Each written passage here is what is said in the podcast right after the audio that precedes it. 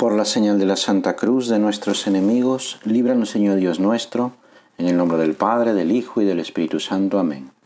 Señor mío y Dios mío, creo firmemente que estás aquí, que me ves, que me oyes. Te adoro con profunda reverencia. Te pido perdón de mis pecados y gracia para hacer con fruto este rato de oración. Madre mía Inmaculada, San José mi Padre y Señor, Ángel de mi guarda, interceded por mí. Es común que la gente quiera saber todo de alguna persona que admira, cómo vive, qué aficiones tiene, qué le gusta, qué hace en un día normal.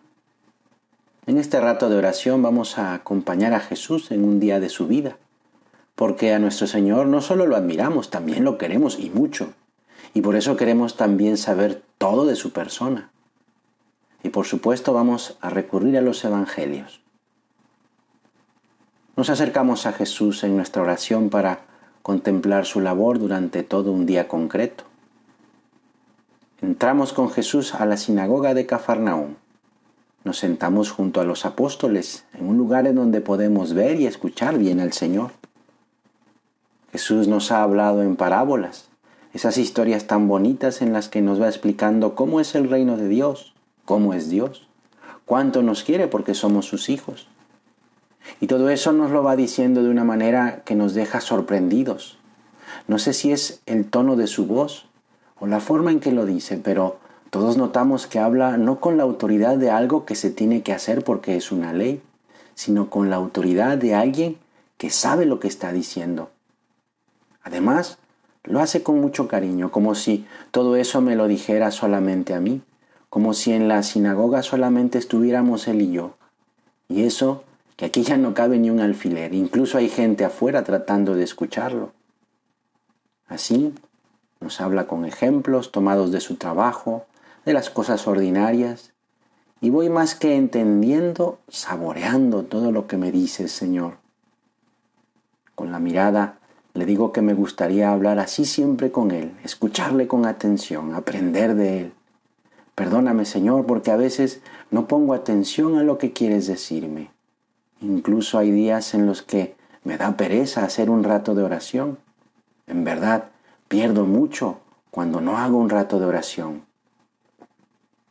Ha pasado toda la mañana y la verdad es que ya hace un poco de hambre. Así que vamos a casa de Simón Pedro, que nos ha invitado a comer. Ahí podremos preguntarle a Jesús que nos explique alguna de las parábolas que no me ha quedado muy clara. Además, Dicen que la suegra de Pedro cocina muy bien, así que nos disponemos a ir. Cuando entramos le avisan al Señor algo, no alcanzo a escuchar bien. Jesús entra a una de las habitaciones con Simón y otros apóstoles. Y tú y yo, como hemos visto a la madre de Jesús, vamos a saludarla. Madre, le decimos, Jesús ha hecho un milagro en la sinagoga. Mientras estaba hablándonos, le llevaron un hombre que tenía un demonio impuro y Jesús lo curó. Nunca habíamos visto nada igual. Qué bueno y qué poderoso es tu Hijo. La Virgen, como siempre, nos sonríe y nos dice, vayan a estar con Él, que ya está saliendo. Es verdad, el Señor sale con Pedro y con su suegra, y ahí nos enteramos que estaba enferma de una fiebre muy alta, y que Jesús la ha curado. Ella se ha levantado e inmediatamente y en agradecimiento se pone a servir a los invitados. Nos quedamos mirando a Jesús, a mi Señor. Me pasa igual. Enfermamos del alma porque sube la fiebre de la ira, del resentimiento, de la envidia y reaccionamos mal por la soberbia, por el egoísmo. Y acudimos a ti, Señor, para que nos cures por medio de la confesión. Ahí te enseñamos las heridas, decimos los síntomas. He descuidado mi rato de oración, no he tratado bien a mi familia, me he dejado vencer por la pereza. Perdóname, Señor. Prometo luchar con tu ayuda. Y tú, Jesús, nos devuelves la salud espiritual y con la salud la paz del alma. Es para estar contentos y agradecidos con el Señor por toda la bondad que nos da a cada uno. Y se puso a servirles. Es lo que nos corresponde a nosotros y es la reacción que hemos de tener después de que salimos del hoyo, o mejor dicho, que el Señor nos ha sacado por su misericordia. Así, que nos levantamos también nosotros para ayudar a servir. Porque si hemos sido perdonados, podemos hacer el propósito de servir, de esforzarnos por querer más a los demás. Ayúdame, Señor, a aprender a sacar de las caídas impulso. Quiero agradecerte, Jesús, toda tu bondad con una mayor entrega y que pueda manifestar, recomenzando a ser más fiel a ti cada día. Al atardecer, todos los que tenían enfermos y afectados de diversas dolencias se los llevaron, y él, imponiendo las manos sobre cada uno de ellos, los curaba. No paras, Señor. Ni siquiera has comido bien porque no dejaban de preguntarte cosas y ahora estás en la entrada de la casa atendiendo a todos los que te necesitan. ¿Cuánta gente hay que sufre, que busca a Dios, que están lejos de Él, pero que están cerca de nosotros? Gentes que están como a oscuras, como enfermos del alma o sujetas a la esclavitud del pecado. Están junto a nosotros precisamente para que tú y yo podamos acercarlos al amor de Cristo. Jesús nos pide que le ayudemos, no lo dejemos solo. Vamos tú y yo a todas las personas que están a nuestro alrededor, a acercarlas a Jesús con nuestra oración, con nuestro buen ejemplo. ¿No te gustaría que ese familiar tuyo, o ese amigo o amiga, estuviera más cerca de Dios?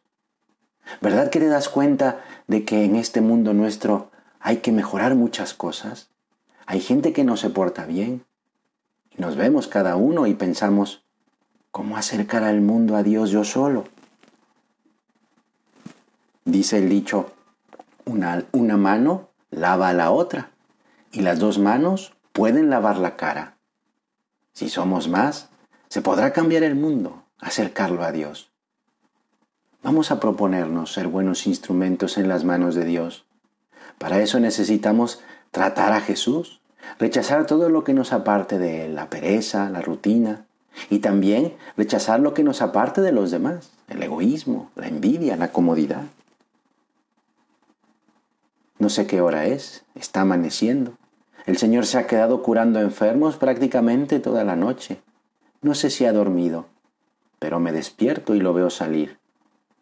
Ya sé a dónde va, siempre lo hace. Va a hacer oración a un lugar solitario. Voy detrás de él. Pienso que sin hacer ruido, pero se da cuenta. Se voltea a verme con una sonrisa y me dice, ven, siéntate. Vamos a comenzar bien el día. A ver, ¿qué me quieres platicar? Te doy gracias, Dios mío, por los buenos propósitos, afectos e inspiraciones que me has comunicado en esta meditación. Te pido ayuda para ponerlos por obra. Madre mía Inmaculada, San José, mi Padre y Señor, Ángel de mi guarda, interceded por mí.